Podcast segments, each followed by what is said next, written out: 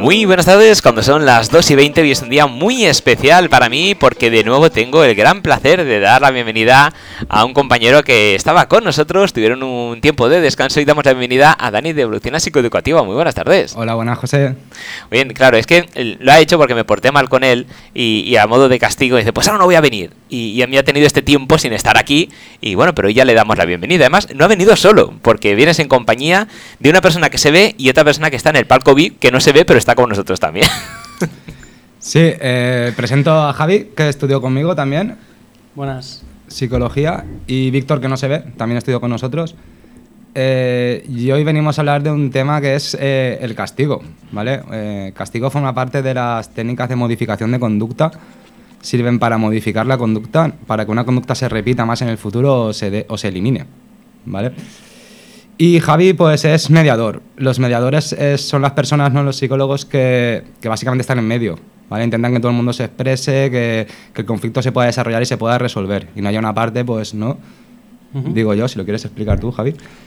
Sí, bueno, la, mediación se puede entender de, muchas formas, ¿no? Se puede entender eh, como una técnica concreta de, de, resolución de conflictos, ¿no? Se puede, se puede entender eh, en centros educativos, por ejemplo, la mediación se puede entender como, que exista una cultura de mediación eh, en el sentido de que se favorece que sean los propios alumnos, eh, bueno, los alumnos en, particular, porque se les da, se les da el poder, ¿no? siempre en psicoterapia hablamos eh, de que lo que hacemos los, psicólogos o los psicoterapeutas es devolver a las personas el poder que legítimamente les pertenece, ¿no? Y eso es un poco el, paradigma de la mediación, es eh, poner el, enfoque en los propios alumnos como protagonistas de, sus propios conflictos y, claro, el mediador se queda un poco eh, al margen, ¿no? Como dice Dani, en medio de, la situación y simplemente pues lo que hace es un poco favorecer esa comunicación entre, entre los alumnos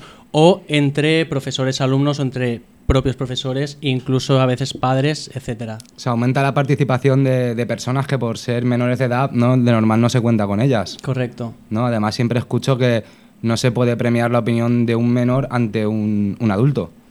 Sí, además eh, pienso que, este tema que venimos a tratar hoy del castigo eh, pues está muy relacionado porque mm, eh, siempre se parte un poco de la idea de que es el adulto ¿no? el que tiene la razón y que, y que claro, y que por tanto es el adulto el que impone los castigos y son los, los, bueno, los alumnos, los niños, ¿no? Eh, los que deben de, de amoldarse a, a, esa, a esa forma positiva o correcta que ha establecido la otra persona. También, además, de hecho, como, veníamos hablando hace, hace un momentillo entre. previamente al, directo, eh, muchas veces, pues el, castigo eh, no solo.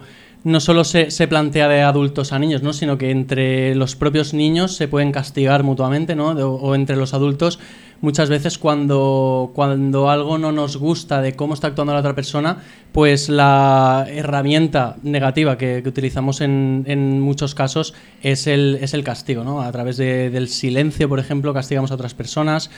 Eh, a través de, de, los chantajes emocionales, a través de, de insultos y de, y de muchas otras formas. ¿Y qué opinas del castigo en el deporte? Por ejemplo, un boxeador que tiene que recibir castigo para poder aguantarlo. El castigo en el deporte, hostia, no me lo había planteado. Castigo físico, eh, digamos que, esta mentalidad, ¿no? Que, a la gente incluso se lo, se lo impone, ¿no? Para poder aguantar un combate. Luego, si esta mentalidad sana, esta mentalidad exigente, súper competitiva, ¿no? Que incluso es capaz de meterse castigo al mismo, luego vemos que muchos deportistas de élite, por ejemplo, igual tienen que ir al, psicólogo porque quien está acostumbrado a ganar cuando pierde, ¿no? Lo pasa fatal, no hay manera de, de levantar su cabeza. Eh, o por cualquier cosa, eh, muchos de luchadores que ahora con el COVID eh, les bajó tanto la forma física que se retiraron del mundo profesional, nunca pensaban que iban a volver. ¿Vale? creo que, que, también hay, hay un desequilibrio, ¿no? También considerado positivo, ¿no? Cuando uno se autoexige mucho en el deporte tal, y luego, por ejemplo, igual se jubila nota hay un, gran vacío, ¿no? Sí, eh, sí. Además, eh, justo ahora que lo planteas, eh, pienso que, el nivel de autoexigencia muchas veces sí, sí, que va por esa línea, ¿no? De que a veces no solamente castigamos a otras personas, ¿no? Sino que somos muy exigentes, muy críticos y, muy duros con nosotros mismos. Muchas veces, pues, pues eso, ¿no? Lo, planteas en el, tema del deporte, sí, pero, pero pienso que, que realmente en, cualquier ámbito de la vida, eh, desde los estudios, la pareja, la familia, cualquier, cualquier ámbito, eh, esto sucede, sucede y sucede mucho además. El, el, autocastigo, ¿no? La, autoexigencia. Y bueno, no, es una casualidad, creo que que igual las personas que tienen más autocastigo, más autoexigencia, no es mm. necesario que una tercera les castigue de fuera, creo yo, porque les va a suponer doble ración, ¿vale? Claro, aquí realmente, eh, por ejemplo, eh, bueno, estamos aquí plantando un eh, partido de tenis interesante. sí, mm, claro, al final lo, que, lo que comentábamos, ¿no? De desde el punto de vista de, la psicoterapia, ¿no? Eh, todo, todo, ese nivel, todo ese nivel de exigencia eh, de, las cosas que nos decimos que tienen que ser de una determinada manera, eso nos ha, nos ha venido desde pequeños eh, pues por la sociedad, ¿no? por nuestros padres, por otros adultos, que nos van marcando un camino. ¿no? Yo siempre digo que como que el, proceso de individuación y el proceso de socialización van, van de la mano, ¿no? Es como, primero nos viene eh, algo de fuera, nosotros lo integramos, nos lo creemos y luego lo proyectamos hacia afuera, ¿no? Empezamos a...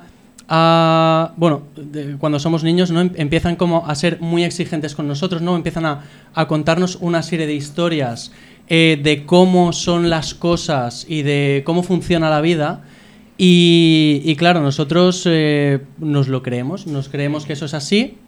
Entonces, pues empezamos a funcionar desde, desde esos parámetros. Y claro, eh, pues llega un momento en que eh, no solamente nos lo creemos hacia nosotros, sino que lo exigimos a los demás, ¿no? Y pienso que ese es uno de los focos fundamentales, ¿no? Donde, donde se producen e-, esos, esos autocastigos, esas autoexigencias, que son cosas que realmente son creencias, ¿no? Que nos, que nos vienen impuestas de fuera y que no tienen por qué ser la, la realidad, ¿no? Cada uno construimos también nuestra propia realidad. Muchas frases, yo recuerdo muchas frases, ¿no? Con muy buena intención, como a muerte estudiar a muerte no creo que, que, sea lo mejor para todos los días. Igual algún examen que llegues tarde, ¿no? Hmm. O esfuérzate al máximo. Si me esfuerzo al máximo hoy, la semana que viene estoy torrado, ¿no? Un poco ya no voy a tener eh, tantas ganas si no lo consigo. Bueno, pues eh, me gustaría ver si, si, nos podemos aclarar, hablar un poco de, de castigo desde, desde los pequeñitos, porque las niñas y los niños que son más pequeñitos, como aún no razonan y no hablan, sí que es ¿no? Los que posiblemente pues una palmadita no fuerte o cierto lenguaje corporal no puede ayudarles un poco, ahí sí que está un pelín más entendido. Siempre y cuando, lo que yo veo, ¿eh? el padre no actúe o la madre no actúe con rabia. ¿No? Sí, eh, si, si, quieres lo podemos organizar de la, de la siguiente forma. Eh, Tú que controlas ese tema, eh, ¿puedes introducir un poquito el de dónde viene todo, todo este paradigma ¿no? de, a nivel de, la psicología, ¿no? el tema del castigo? De, de dónde viene ¿no? esto? Si nos lo hemos inventado o si... Vale, me gusta. Vamos a ver si podemos introducir y luego podemos un poco opinar de, nuestros castigos, ¿no? Un poco. Perfecto. Todos. Vale, pues eh, hace mucho tiempo voy a empezar a explicar un poco. La psicología empieza con, con, el psicoanálisis, ¿no? Creo que es la primera, la primera rama que hay con Sigmund Freud donde él ya diferencia el consciente del inconsciente. Más tarde, con, con, la guerra mundial, creo, o después de la guerra, no sé cómo va, se abren los primeros laboratorios de psicología, ¿vale? La psicología experimental. Y aquí es donde los psicólogos eh, ven, ven una vía para poder estudiar los, los procesos externos de, de, la mente, porque los procesos internos, como no había tanta neurociencia, era más difícil de ver. Y los procesos externos son precisamente la conducta. Entonces esta gente se llama conductistas, ¿no? Creo que empieza con Watson, Skinner, Pavlov, el perro y la campana. Y, lo que hicieron fue diseñar técnicas de modificación de conducta. El objetivo de esto es un poco modificar la conducta, que una conducta, ¿vale? una respuesta se deje de dar o se dé más. ¿vale? Esto fue un estudio en base a estímulo-respuesta. Eran estudios muy limitados que luego no se dan eh, en la calle, en un laboratorio, una caja, sobre todo con un animal. Son estudios de psicología animal, sobre todo lo que voy a hablar. Entonces el mismo Skinner ya, ya metió una paloma ¿no? para dar premio, para dar comida y apretaba la patita a la paloma. Y claro, la paloma aprendía que esa palanca pues le daba comida y la repetía sin parar. O la rata, ¿vale? Que recibía descarga eléctrica, creo, ¿vale? Con castigo. y entonces se eliminaba la conducta a través de la descarga eléctrica. Las conclusiones de estos estudios ¿vale? Eh, son muy sorprendentes porque a largo plazo no, no, habla nada bueno del castigo, ¿no? Como que la conducta castigada vuelve a aparecer si no hay castigo. Realmente no es eliminada, o sea, funciona si nos van a pillar, pero si, por ejemplo, la niña o el niño ven que no les van a pillar, no hay garantía de que no lo pueden hacer. Claro, básicamente, por ejemplo, a mí me, me resulta interesante, ¿no? Como, como en este momento pues, pues se dieron cuenta, ¿no? Y a través, o sea, además a través de, la evidencia científica, de que es posible, ¿no? Eh, manipular o es, posible eh, modificar eh, la conducta de, otro ser humano, ¿no? Y de, otro, de, otro animal, al fin y al cabo.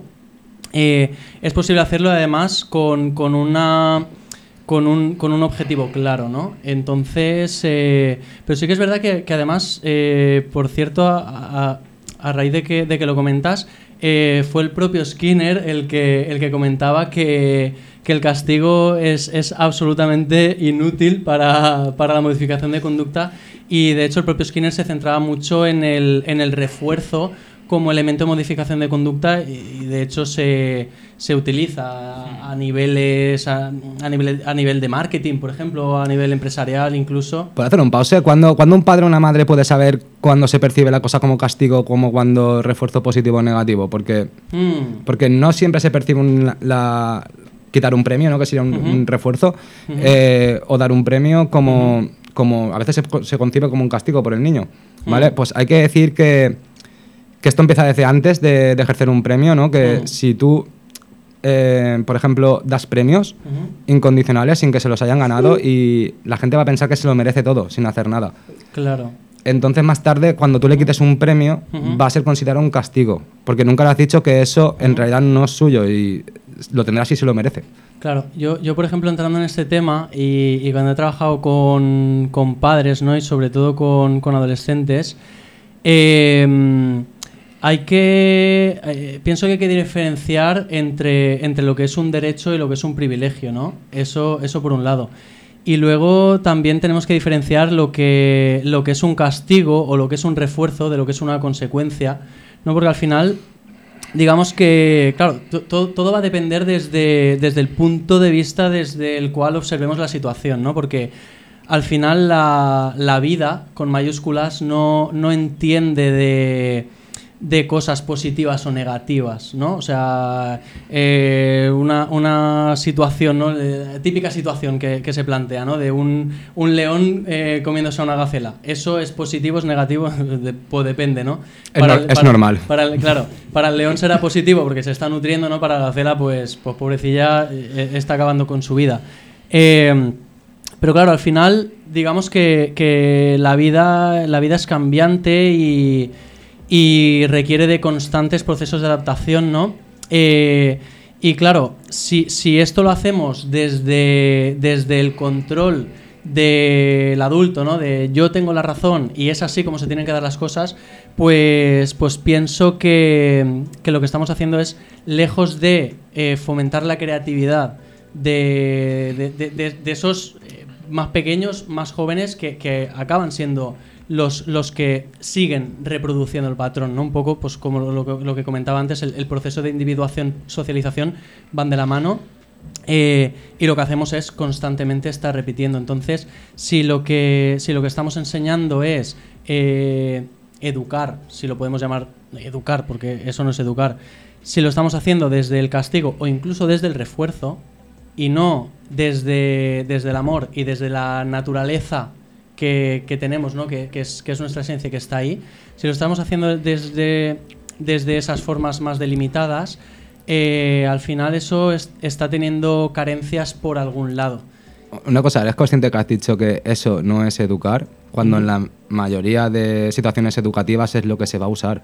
Sí, sí, sí, sí, por supuesto. Es, el motivo por el que estamos aquí, ¿no? Un poco. Claro, claro, claro. no, entender cómo desde el mundo científico no, no hay validez ¿no? Sobre, sobre algo que es el castigo, no, no funciona, es, es inútil, hasta dicho por Skinner, y sin embargo todos lo usamos todos los días. Además, sin ser el último recurso, lo usamos independientemente de la situación, como si fuera lo único que sabemos hacer. Claro, la, la, la educación, eh, por eso decía, todo, todo va a depender desde, desde el prisma desde el que lo mires, ¿no? Eh, porque así como decía lo de, lo de derechos y privilegios... Eh, por cierto, muy buena. ¿Eh? Sí, Muy buena. una, diferencia para los padres que, miren ellos una hoja que es un derecho y que es un privilegio. Claro, claro. Igual, digo, Así eh, entenderán muchas de las cosas de por qué no les funciona o si les funciona una técnica. Conforme está saliendo, digo, aquí, aquí nos hacen falta un par de programas de Radio 3 para delimitar, para delimitar, para delimitar. Por eso hemos empezado por esto, creo, porque si no explicamos un poco qué es el castigo y qué no funciona, hmm. no pondremos llegar a otras técnicas. El castigo creo que se usó con animales hmm. porque los animales no hablan. Y hmm. cuando un animal no habla la mejor manera que te pueda entender seguramente sea soltándole una descarga o soltándole comida. Pero las personas tienen otros muchos mecanismos. Claro, eh, yo por ejemplo pienso que eh, desde ese punto desde el que lo planteas, eh, el ser humano somos animales, ¿no? Somos animales sociales, tenemos, tenemos determinadas características, determinadas habilidades, eh, los, animales, por ejemplo, no tienen la comunicación verbal, no tienen otro, otros tipos de comunicación. Eh, el ser humano, cuando, cuando se encuentra en su situación más primitiva, es cuando recurre a la violencia, por ejemplo. Eh, entonces, claro, a mí eso me hace plantear qué clase de, de seres humanos estamos siendo cuando recurrimos a la violencia como estrategia para, modificar la conducta, precisamente, ¿no? Al miedo, muchas veces, ¿no? Los, los, padres que. Em, lo que pasa es que justo estoy diciendo esto y realmente eh, soy plenamente consciente de que el 98-99% de los padres, por no decir el 100%, eh, desean lo mejor para sus hijos y ellos eh, no, se dan cuenta de que determinadas cosas que están haciendo eh, no está favoreciendo a sus hijos. Es más, pienso que ese es un punto en el cual muchos padres se deberían de a lo mejor plantear decir, ostras, sería interesante acudir a, psicoterapia, ¿no? Sería interesante acudir a algún psicólogo especializado en educación porque Claro, ahí es donde viene también el autocastigo de los padres. Muchas veces los padres, mi experiencia, ¿no? lo, que, lo, que, me he encontrado, eh, muchas veces los padres lo que tienen es ese miedo a que desde fuera se les juzgue el que lo están haciendo mal. Entonces, claro, los primeros que se están juzgando son ellos. Una pregunta, entonces, ¿por qué creen ellos que siendo duros con un niño es cuando lo están haciendo bien? ¿Quién habrá impuesto esa idea en la mente de todas las personas en un país sin que no se diga en ningún sitio? Eso, eso no, no pienso que sea ni siquiera un, un, pensamiento consciente, eso pienso que es, que es un pensamiento inconsciente. Pienso... Una cosita, ¿sabes que en Latinoamérica tienen salas de castigo físico para los niños? ¿Siguen pensando que es la mejor manera de educar? Claro, no lo sé, no, no lo sé exactamente dónde, dónde, pueden tener estas salas de castigo físico, eh, pero sí que a día de hoy incluso todavía eh, sucede, ¿no? El, el, vete a tu cuarto a reflexionar o el siéntate ahí a pensarlo. Entonces, eh, son, son, son diferentes grados de lo mismo al final. Una cosa muy importante que decir, ¿vale? Por, no liarnos, eh, ¿crees que, por ejemplo, ¿vale? Para intentar evitar el castigo, algo que nos interesa a todos, ya no solo hablar de él, es muy, muy importante meter unas normas en casa donde esté explicado el límite y la consecuencia? O sea, hay que decir, por ejemplo, los libros de teoría, hay que, o sea, dicen que el límite viene con la consecuencia, se explica todo a la vez. Sin embargo, yo veo que esto no se hace a la vez, que se pone un límite, no se puede llegar después de las 12, pero no se dice qué va a pasar si se llega después de las 12. Entonces, cuando el niño llega a casa desobedeciendo una orden, para él es una sorpresa. Si el castigo es muy duro, hay que decir una cosa, esto viene de estudios de dictadura, ¿no? Respuestas muy agresivas y sorpresas crean trauma.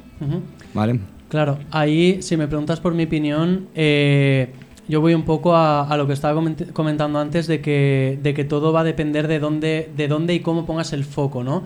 Porque, por ejemplo, si, si nos enfocamos en, en, educación, ¿vale? De familiar, ¿vale? Vamos a enfocarnos en educación familiar, ¿vale? Nos dejamos a un lado la escuela, nos dejamos, nos dejamos al lado otras cosas, solamente educación familiar. En educación familiar, claro, eh, yo plantearía primero el desde qué punto unos padres eh, deciden o no tener descendencia, ¿no? Porque eh, yo siempre digo, hay, hay, muchos, hay muchos hijos no buscados, pero siempre deseados, ¿no? Por ejemplo. Entonces, claro, eh, ¿qué es, qué es el, el, amor hacia un hijo? ¿Vale? Y cómo, claro, yo, por ejemplo, hago el símil de lo que hago yo en psicoterapia, ¿no? Con, con mis... Yo, yo, siempre digo, el, el, terapeuta es la persona que tengo delante, yo soy tu coterapeuta, ¿no? Yo soy el que te acompaña en tu propio proceso a... Sí, a, a, a mejorar, ¿no? O, o a... ¿Cómo, ¿Cómo lo diría? A Sí, a, a, desarrollar, ¿vale? A desarrollar esa parte del proceso en la que te encuentras ahora mismo, necesitas un acompañamiento, aquí estoy yo como tu coterapeuta, ¿no? Entonces, pienso que lo, si nos centramos en educación familiar, lo que los padres hacen con los hijos o de forma natural, ¿vale? No quiero decir que es lo que de hecho suceda, sino lo que de forma natural sucede es que eh, los padres son el apoyo de sus hijos, son el, lo que na la naturaleza les ha brindado para uh -huh. acompañarles en su desarrollo. Y no me refiero solamente a los padres biológicos, sino a toda, ¿no? Como dice el, el proverbio africano, hace falta toda una tribu para educar a, eh, para uh -huh. educar a un niño. Entonces, pienso que la función de esos padres primero parte desde ahí, desde el cómo yo eh, ayudo a tu propio desarrollo, ¿no? Entonces, claro, ahí es en el punto en el que yo pienso que se empieza todo a enturbiar un poco, ¿no? Porque eh, pues aparecen los quehaceres, aparece el sistema laboral que funciona de una forma, el sistema educativo que funciona de otra forma, ¿no? El sistema sociopolítico que funciona de otra forma. Y, y claro, llega un momento en que... Una... Sí, sí. Llega, llega, es que quiero terminar la idea y, y, y, me, y me comentas. Vale, y llega un punto en que, por ejemplo, eh, cuando yo he trabajado con familias con adolescentes, yo les planteo, eh, este adolescente ya no es un niño, ¿vale? Entendiendo que la naturaleza nos dice una cosa, la sociedad actual nos dice otra.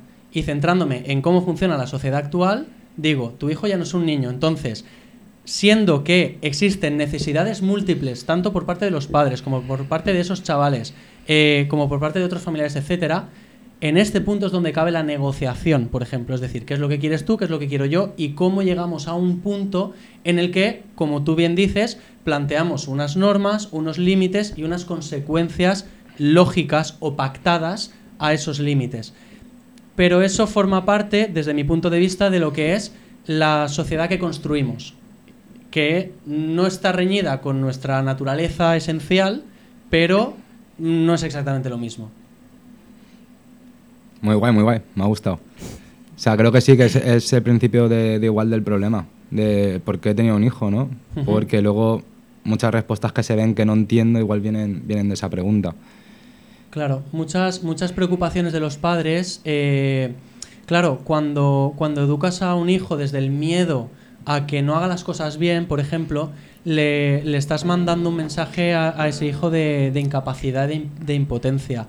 Eh, estamos muy, muy, muy resabidos ¿no? de, de, decirles a los niños qué es lo que tienen que hacer, cómo lo tienen que hacer, qué es lo que hacen mal, pero estamos poco entrenados en eh, realmente desarrollar las habilidades de... La, la, historia que yo veo, ¿vale? Con el castigo, no sé si José también pensaría igual, es que como los padres y, y los hijos y las hijas vienen de épocas muy, muy diferentes, uh -huh. por ejemplo, cuando yo veo un castigo por haber suspendido un examen, uh -huh. que igual tiene una explicación de por qué ha habido un mal resultado hmm. y veo un castigo, creo que a veces si te falta información o ejercer autoridad si no estás viendo real, con buena perspectiva el problema, hmm. puede ser un mal castigo, que es lo que yo veo la, la mayoría. O sea, es, es difícil castigar. ¿Vale? Claro. O sea, pero ¿a qué, ¿a qué, te refieres exactamente? Pues, por ejemplo, imagínate que, que un niño tiene un, malo mes, un mal mes en, en, en clase y sí. baja el resultado. Eh, poca gente va a hablar con él, ¿vale? Por lo que va a preguntarle, va a animarle, o sea, lo, lo principal hmm. es, hay algo malo, eh, vengo con cara seria, hmm. ¿vale? Entonces puede que haya castigos, ¿vale? Que, que, no sea porque el niño no ha querido estudiar o lo ha hecho mal, hmm. a veces pasan cosas y si te falta perspectiva ¿no? un poco de esto y siempre vas al castigo, puede que el castigo no sirva, ¿vale? Porque castigar bien realmente no es tan, no es tan fácil. Claro. De, de, hecho, castigar bien no existe. Pero sí, sí, sí, te, te entiendo por dónde vas. Y ahí, en ese caso en concreto, por ejemplo, que planteas, eh, hay otros muchos factores que están interviniendo, ¿no? Y, tú precisamente que, te dedicas al, empoderamiento en el, ámbito académico, eh, eso lo pienso que lo ves mucho, ¿no? El hecho de que, eh, por supuesto que el castigo no funciona, no solamente porque no sea un castigo, es que a lo mejor el refuerzo tampoco funciona en esa situación, porque los elementos o las variables que han, que han estado influyendo en que ese enano esté sacando esa nota no es solamente el que haya estudiado o no haya estudiado, hay muchos factores que están interviniendo ahí. Entonces, muchos. Que no se están valorando desde casa. Claro, por supuesto, por supuesto que, que, un, que un castigo, un refuerzo, ahí no va a tener no va a tener ningún, ningún efecto. Seguramente mucha rabia por parte del niño, lo que suelen decir esto es injusto, eh, posiblemente deje de estudiar más, o sea, empieza a estudiar menos, ¿vale? O tenga una época de rebote si eh, ejercemos castigos que no van a poder entender. Como todo, si te doy un libro no te puedes leer, ¿para qué te lo doy, no? Claro. Y ahora me gustaría lanzaros una, una pregunta un poco enrevesada. Dale. A ver, porque claro, eh, estoy escuchando y me parece muy interesante lo que estáis diciendo y bueno, ponemos un planteamiento y luego la, la pregunta, mejor dicho. Eh, habéis dicho que muchas veces eh, los hijos eh, no son buscados, pero, pero sí deseados, es decir. Y muchas veces los padres, como cualquier padre, no tiene un manual de instrucciones de cómo educar a un hijo. Eso es muy complicado y, muy difícil. Entonces, eh, lo que hacen, pienso yo, porque no soy padre, no lo sé, pero por, lo que puedo ver, es que ven un poco cómo les educaron a ellos. Es decir, nos vamos para atrás. Con lo cual nos vamos a tiempos más oscuros, por así decirlo, donde el castigo era la orden del día lo estamos viendo de todas partes. Es decir, cuando antes, por ejemplo, eh, la religión era una asignatura obligatoria en el colegio, en algunos, en algunos son, pero claro, en la religión el castigo está a la hora del día. Es decir, hmm. si te portas mal, te van a castigar, si te portas mal, va a pasar esto, pues tienes que hacer penitencia, etcétera, etcétera. Claro, los padres eso lo arraigan también y a sus hmm. hijos eh, cogen el castigo como esa herramienta. Es decir, no, no, ¿por qué? Porque lo digo yo, pum, fuera, castigo. Entonces, claro, ahí tenemos un problema. Entonces, cuando ese castigo va luego a la educación y volvemos a los exámenes, a las notas, mi hijo tiene que ser o mi hija tiene que ser la mejor de la clase, tiene que ser maravillosa, maravillosa y tiene que sacar dieces, aprobados y tiene que ser, vamos, la más top. Y si no, te castigo. ¿Cómo te castigo? Te quito la consola, no sales de casa, no vas de vacaciones, no te vas al pueblo, etcétera, etcétera, etcétera. Con lo cual, ¿qué hacemos? Que el niño o la niña, en este caso, no quiera sacar buenas notas porque piensa que va a mejorar, porque va a crecer, porque va a poder tener mejor un futuro el día de mañana, sino va a decir, voy a sacar mejor notas porque me quiero ir de viaje, porque no quiero que me castiguen, y eso tiene una presión. Entonces, la pregunta enrevesada viene ahora. Si esa niña, afortunadamente, porque tiene sus capacidades, saca esas buenas notas, el día de mañana seguirá sacando buenas notas, pero no las va a sacar porque quiera progresar. Las va a sacar porque quiere conseguir los premios que, digamos, llevan adjuntos esas notas. Con lo cual, eh, le estamos privando a esa niña, por así decirlo, con ese premio, que a fin de cuentas es un premio realmente, el que estudie por conseguir ser mejor. Está estudiando porque quiere ganar ese premio. Entonces, ahí el premio puede ser un castigo. ¿Por esa consecuencia? Puedo. Sí, sí, sí. Ah, lo, primero es que es, un tema de motivación, porque lo que hacemos ahí es levantar que la gente sea interesada. Eh, hay dos tipos de motivación, la que está orientada al beneficio o al castigo, al resultado que se llama, y la motivación por hacer las cosas, por el simple placer. De hecho, es, es, la. No se me acuerdo cómo se llama, eudamonía.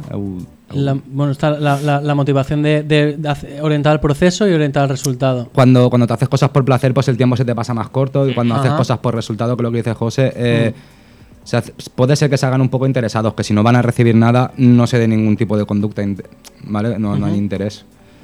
Podría ser un castigo, un premio.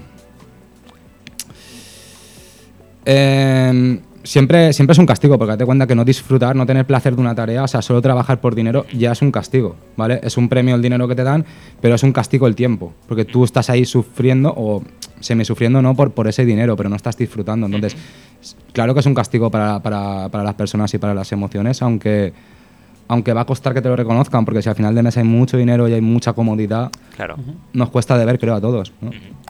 Claro, eh, a ver, yo no juego, por ejemplo, eh, en un trabajo, pues diga, mira, tú haces tus horas, trabajo eh, porque, porque te gusta, porque me gusta, pero además, si llegas a unos objetivos, aparte de lo que tienes, te vamos a dar más cosas. Entonces, caray, estoy haciendo lo que me gusta, trabajo a gusto las horas que hagan falta porque lo hago bien, y encima, si supero mis objetivos, me van a dar más cosas, con lo cual ahí es otro tipo de premio enfocado de manera diferente. Eh, un poco la pregunta iba, iba, por ahí. Sí. Exprimes. Si tú, o sea, la gente quiere mucho premio, ¿vale? Y no es, no es una, norma, una cosa normal, ¿vale? Que le haga falta, al final exprimes. Todo lo que se exprime en el cerebro yo creo que trae consecuencias. Esto, esto que, que estás planteando justamente eh, pienso que es eso, eso de lo que estábamos hablando al principio del alto nivel de exigencia, ¿no? Porque eh, hay muchas personas, muchas más de las que de las que podemos imaginar a simple vista, que son tremendamente infelices aun teniéndolo entre comillas todo. Es decir, y esto eh, acuden personas a, a psicoterapia diciendo cómo es posible que lo tengo todo y no soy capaz de disfrutarlo, ¿no?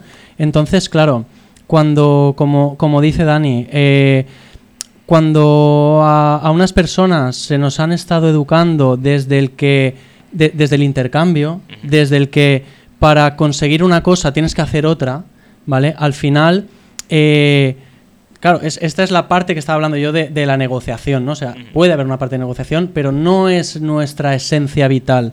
Entonces, claro, al no ser nuestra esencia vital, necesariamente va a entrar en conflicto en algún momento. Eh, claro, yo como psicoterapeuta eh, defiendo a capa y espada la psicoterapia en este sentido, ¿no? En el decir, bueno, vamos a, entender un poco mejor nuestra naturaleza, vamos a ver cómo funcionamos, eh, para ver qué es lo que está pasando y cómo nos afectan las cosas, porque eh, llama la atención, ¿no? A veces decir, ¿cómo es posible que una persona que lo tiene todo sea tremendamente infeliz y otra persona que, entre comillas, no tiene nada, sea absolutamente feliz, ¿no? Y claro, ¿y en qué postura pone esa situación una persona que lo tiene todo y que no, no es capaz de valorarlo y que encima ahí viene el autocastigo, decir, ostras, lo tengo todo, no soy capaz de valorarlo y debería, con lo cual me autocastigo también. Entonces, es, esto, esto también sucede. Podemos concluir en que un mal aprendizaje cuesta mucho identificar. Darte cuenta de que algo que has aprendido no está bien aprendido, posiblemente sea de los aprendizajes más difíciles de desaprender. Para volver a aprender hay que decir que es lo más difícil. Aprender no es tan difícil en comparación a desaprender para volver a aprender. Correcto. Es ahí un poco lo que cuesta la terapia, ¿no? De hecho, de hecho eh, el, aprendizaje es, inherente al ser humano, ¿no? Estamos constantemente aprendiendo y, y, bueno, y de hecho muchos eh, formativos del ámbito de la educación hablan de la educación formal, no formal, informal y tal, porque, eh, claro, es que estamos constantemente aprendiendo, ¿no? Eh, la otra cara de la moneda de la educación, del aprendizaje es la educación. Claro, ahí es donde pienso que tendremos que revisar, decir, bueno, si estamos constantemente aprendiendo, ¿cómo educamos para que ese aprendizaje se, se haga de una forma adecuada, de una forma correcta, se consolide, ¿no? ¿En qué factores estamos educando? A, mí me gustaría comentar algo, ¿vale? Para que la gente tenga, tenga el dato. Y creo que muchas personas, ¿no? Que, que tienen vidas difíciles, por lo que sea países complicados, o sea estas personas, yo a veces me he preguntado, ¿cómo puede alguien, no, sé, o sea, hacer daño a los demás, ¿no? O sea, ser terrorista. Mm. Y me doy cuenta que la mayoría de estos aprendizajes, de estas educaciones, son muy, muy malignas. O sea, quiero decir, usan mucho castigo. Claro, yo, yo recuerdo, yo recuerdo eh, en mis tiempos de universidad que fui a un seminario, no, recuerdo exactamente cuál era el, profesional que planteaba, pero sí que planteaba algo que, me llegó mucho, ¿no? Y que, y que además digo, ostras, es que es, esto, esto para mí es verdad, ¿no? Y es el hecho de que, de que el ser humano eh, ha nacido para ser bien tratado. Cuando, cuando el ser humano es bien tratado, bien tratado de verdad, ¿no? Eh, el ser humano florece. Cuando el ser humano es maltratado, el ser humano se arma de mil tipos de estrategias para perpetuar ese maltrato. Entonces, claro, esto, por ejemplo, volviendo al ámbito de la mediación, por ejemplo, ¿no? Esto rompe. Si, bueno, entro ahí en el, ámbito de la mediación. La mediación rompe un poco con ese paradigma de eh, agresor-víctima, porque eh, las características psicoemocionales de un agresor y las características psicoemocionales de una víctima son muy parecidas. Y al final son características psicoemocionales desajustadas, tanto del agresor como de la víctima. Entonces, eh, claro, todos somos eh, opresores y oprimidos en distintos contextos. Todos somos opresores y oprimidos. Eh, hacernos conscientes de en qué momento somos oprimidos, hacernos conscientes de qué momento somos opresores, necesariamente disipa eh, todo eso. necesariamente lo disipa. Haremos otra sesión de radio para explicar por qué los dos son oprimidos, es que eso es difícil. otra, otra cosa, eh, próximamente se comentará el premio, al contrario del castigo, que también puede ser malo si se da muy... O sea, premios pequeñitos todos los días por hacer lo más mínimo. O sea, hmm. puede ser también nefasto dar premios. Hacen a las personas débiles, no desarrollamos autocontrol, no desarrollamos control de la impulsividad, no desarrollamos nada. Sin embargo, mira, puedo, una, Una, pequeña anotación al respecto del premio. Eh, si, por ejemplo, un nano eh, que está acostumbrado a suspender, por lo que sea, ¿no? Que suspende, suspende, suspende, y de repente, un día que aprueba, se le hace una fiesta de la hostia, ese nano, cuando vuelva a suspender, se va a sentir como una mierda. Porque ese nano ya está, está percibiendo ese premio de una forma desproporcionada. Entonces, claro, el mensaje que se le está dando a ese nano es, si apruebas es la repera, pero si suspendes, pues no. Entonces, eh, claro, toda esta desproporcionalidad de los premios también fomentan el autocastigo, porque estás dando precisamente ese mensaje, ¿no?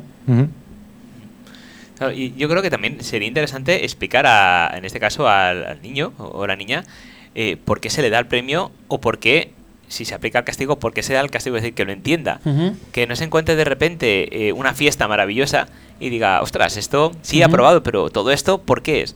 Porque luego cuando suspenda, eh, a lo mejor dirá, caray, pues si cuando he aprobado me han dado una fiesta que, es increíble, si se tiene que mantener la proporción, el castigo cuando suspenda va a ser igual de proporcional, con lo cual no sé yo si me compensa. Claro, yo... Y, si no es igual de proporcionado porque el niño va a entender que la familia espera que suspenda, por eso hmm. cuando aprueba... Claro, por eso que de las dos factores es van una porque saben que soy un fracasado o piensan que soy un fracasado y les da igual, o, o, bien pasan de mí directamente. Yo, yo, aquí, yo aquí plantearía un par de cosas. Eh, por un lado, por ejemplo, eh, plantearía que, que no solo el aprobar o suspender es, la panacea, ¿no? Es el, es el tema único, porque sí que es verdad que en el ámbito educativo como que se enfoca mucho el, todo en el, aprobar o suspender, y el aprobar o suspender, como, como he comentado antes, y como Dani sabe sobradamente, eh, depende de muchos factores. Hay otros eh, factores que están influyendo en el, en el aprobar o suspender y hay otros factores que son mucho más importantes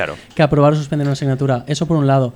Y eh, por otro lado también va un poco en la línea de lo que estaba comentando antes Dani, eh, de, esa negociación o de ese pacto de, la anticipación, ¿no? De la anticipación de qué es lo que puede pasar en caso de que suceda una cosa, en caso de que suceda otra.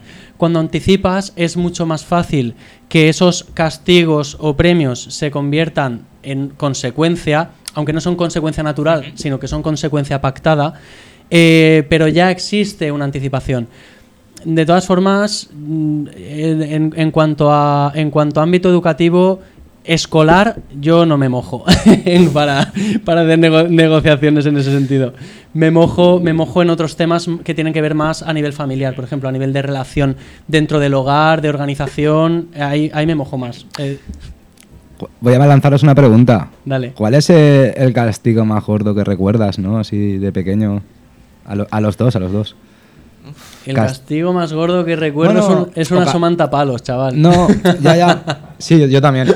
Pero, y no me, no castigaban mucho, ¿no? Pero, pero sí, también he de decir que, me lo gané. Pero. fíjate, fíjate, cómo lo asume, ¿eh? me lo gané, me lo gané. Eh, sí, creo, a ver, creo que estaba mal. Tampoco creo que hice nada tan, tan malo, ¿vale? Básicamente me iba a jugar a, a y hmm. venía de Requena, una hora en coche, yo era hiperactivo y me iba con la pelota, con una ansia impresionante al campo de fútbol y una vecina de mi abuela me, paró para decirme, bueno, lo típico, hola, ya estás aquí, ¿qué tal? ¿Sabes? Y le contesté mal, le contesté mal, no por nada, no, no era porque yo tenía prisa, ¿sabes? Para llegar al campo. Y cuando se enteraron, pues, pues sí, pues me cayó, porque la verdad es que no venía al cuento, pero... Claro. Pues fíjate, fíjate si, si, por ejemplo, en lugar de, de haberte castigado, ¿no? Que, siempre el castigo, eh, como precisamente estabas comentando, Dani, genera sentimientos de, ira, de frustración, incluso de venganza, ¿no? O sea, eh, e, eso de eh, estate aquí quieto y piensa lo que has hecho, vamos, voy, a pensar mil maneras de cómo volver a fastidiar. No, he de decir una cosa, he de decir una cosa. A mí no me generó venganza, salvo que yo no me generó nada de eso, ¿no? O sea, ni siquiera desconformidad, era pequeño. Sí. Yo lo que sí que considero es que si yo fuera el padre, por ejemplo, yo no habría reaccionado mal, simplemente habría obligado a mi hijo a ir, pedir perdón, incluso si es necesario que se coja un mocho y que limpie y que recompense la, no sé, alguna faena buena para recompensar lo malo. O incluso, a lo mejor, incluso llegar a, en, mediación, por ejemplo, también se habla de, lo que es la, justicia restaurativa, ¿no? Que es, en lugar de una persona de fuera decir, pues mira, esto lo vas a solucionar de esta forma, es, vamos a preguntarle al afectado cómo se sentiría eh, compensado por este, por este mal que has hecho. A lo mejor es pedirme perdón, a lo mejor no, a lo mejor no necesito tu perdón, a lo mejor necesito que lo friegues o a lo mejor necesito que... no lo sé. Eh, sí, sí, por eso, por eso quería que vinieras a hablar, porque es una respuesta mucho, mucho, mucho más interesante que al fin y al cabo enfadarse, reñir, castigar, quitar el móvil, cualquiera de todas, ¿no? El, decir, ves y arréglalo, y averigua cómo arreglarlo. Claro, yo, yo, pienso, yo pienso que esa situación eh, es muy frustrante tanto para hijos como para padres. Porque eh, yo me pongo en, la, piel de, esos padres y madres, ¿no? Que, que intentan por todos los medios eh, hacer de sus hijos mejores personas, porque es realmente lo que, lo que intentan, ¿no? Y, claro, y que piensan que a través del castigo lo van a conseguir. Entonces, claro, no solamente no lo consiguen, sino que a lo mejor pues ven que generan más sufrimiento, ¿no? Eh, esos hijos también recurren al castigo a sus padres, haciéndoles chantajes emocionales, etcétera. ¿Puedo decir algo? Perdón. Eh, quería decir que se me olvidaba, eh, no quería que se me olvidara en este programa, sí. que mucha gente usa castigo, ¿vale? Porque lo he estado pensando, llevo, un par de años pensándolo, hmm. porque si tú no te pones a observar, si no pones a, hacer ciencia de esto, ¿no? Lo que funciona a largo plazo, a corto plazo es la respuesta más inmediata que existe. Si tú no vas a invertir tiempo, quieres que el niño cambie ya, en un segundo, eh, bueno, es que lo mejor que hay realmente es, eso, ¿no? Claro, hay... hay mm, hay eh, toda una línea de, pensamientos psicoterapéuticos, ¿vale? Y, de, bueno, y, muchos psicólogos que, plantean en el ámbito de la, de la educación, eh, no escolar, sino de la, de la educación familiar, no de, educación a los niños. El decir, bueno, eh, el conductismo puro y duro, es decir, los refuerzos y los castigos funcionan. Claro que funcionan. No, pero me refiero, ¿tú crees que los padres y la gente usa castigo porque al final es lo único que pueden ver que funciona? Porque hay otras cosas que funcionan, pero igual son más difíciles de ver. Claro, el, tema, el tema está en que, en que hay, hay castigos y refuerzos que, que funcionan para modificar una conducta en un momento dado. Pero yo lo que me pregunto es, ¿está fomentando el desarrollo de esa persona? Y la respuesta evidentemente es no. Entonces, claro, el, el desarrollo de una persona, yo siempre pongo el símil de, de, plantar una semilla para que crezca un árbol. O sea, eh, o, cualquier proceso psicoterapéutico, todo es un proceso, es un proceso constante que se mastiga, que se digiere, que va poco a poco. Tú no puedes plantar una semilla y automáticamente querer que crezca un árbol. La sociedad de hoy en día sí que nos plantea mucho eso, la velocidad, la rapidez, la inmediatez. Y la seguridad, que da cualquier cosa aunque no la tenga. El otro día me dijeron que la niña no tenía déficit de atención porque le habían hecho un TAC. O sea, hay que decir una cosa. Los millones de millones de millones de neuronas que hay en el cerebro, cuáles van aplicadas a la atención y cuáles no, y averiguar si esas tienen o no dopamina, eso no existe hoy en día de poder averiguar. me, sorprendió la confianza con la gente, con lo que la gente cree que si va al hospital y se hace una prueba, ya están todo medido. Este... Claro, yo, yo, ahí pienso, yo ahí pienso que, y por ejemplo, yo eso me lo he encontrado trabajando con, con personas con, con alguna, bueno, con diferentes tipos de enfermedades, ¿no? Eh, y, al final es algo, por ejemplo, que, los doctores facilitan mucho. Es decir, cuando uno no sufre doblemente, sufre por lo que le pasa y sufre por la idea de qué es lo que le está pasando, por toda esa incertidumbre y por toda esa eh, anticipación de, catástrofe, ¿no? Sin embargo, muchas veces, eh, al, tener un diagnóstico o al tener algo claro, ¿vale? Parte de ese sufrimiento se disipa porque ayuda a esa persona a entender qué es lo que le está pasando. Entonces, eh, puedo, entenderlo, puedo entenderlo. Que sea evidentemente así y que, y que no haya otra explicación y que tenga que ser absolutamente de esa forma, pues oye, no lo sé, cada caso, cada caso es un mundo. Bueno, pues creo que esos casos tenemos que verlo en siguientes programas, que ya hemos llegado a nuestro límite, me parece muy interesante.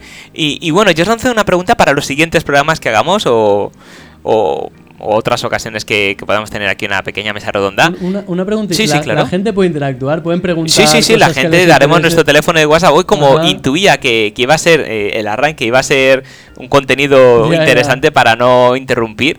Eh, pero bueno, en los siguientes programas daremos nuestro teléfono de WhatsApp para que la gente nos pueda mandar WhatsApp, mensajes de audio, preguntas, es decir, cualquier cosa que quieran. Y yo, yo lo digo siempre, mensaje de audio que entra, mensaje de audio que pincho. No sé lo que va a salir de ahí, lo que dicen, yo me arriesgo. Si vosotros estáis de acuerdo que nos arriesguemos, yo lo pincho directamente. Sí, por favor, más divertido. y ya está. No tener que hablar. Mientras sea con respeto, todo es Exactamente. Entonces ya no hace una cosa. Está claro que el castigo como tal, pues no funciona. Eh, como hemos visto. Eh, entonces, ¿qué, alternativas se podrían dar primero a los profesores, a los educadores y a los padres para que eh, no sea una ciudad sin ley? Es decir, porque es un niño tú no le castigas y sabe que, que lo que haga no va a tener consecuencias pues dice, pues anchas Castilla, mejor para mí, porque voy a porque me voy a comedir en hacer algo que me apetece si sé si que si lo hago no va a pasar absolutamente nada. Y si pasa algo va a ser tan sumamente leve que va a ser como una ah, sí, sí, bueno, ya está, voy a seguir haciéndolo. Y de hecho, eh, muchos programas como Hermano Mayor, etcétera, etcétera, estamos viendo muchos casos de adolescentes, niños, y hablo de niños, niños que tratan a sus padres de aquella manera, a profesores que los tratan de aquella manera y, mm. están atados de manos porque no pueden hacer nada. Entonces, eh, ¿de qué manera se podría revertir la situación y, cambiar esto? Es decir, si el castigo como tal no es factible, no funciona, ¿qué se puede hacer? Lo dejo ahí para, el siguiente programa, si os parece. Ah, sí, te, digo, te, respondo ya, ¿eh? no, que va para el siguiente, si es más difícil. Perfecto, pues quedamos así, Dani. Un placer, bienvenido a, tu casa de nuevo. Igualmente. Y bueno, espero veros a, ti que te tengo enfrente y al del Palco Vic que también está con nosotros vendrá, también. Vendrá, Pues nos vemos en el siguiente programa. Atentos a las redes sociales porque como hay fiestas de por medio, ya anunciaremos cuándo es el siguiente para no perderlo. Muchas gracias, chicos. Un placer como siempre. Igualmente. A ti, igualmente. Hasta luego.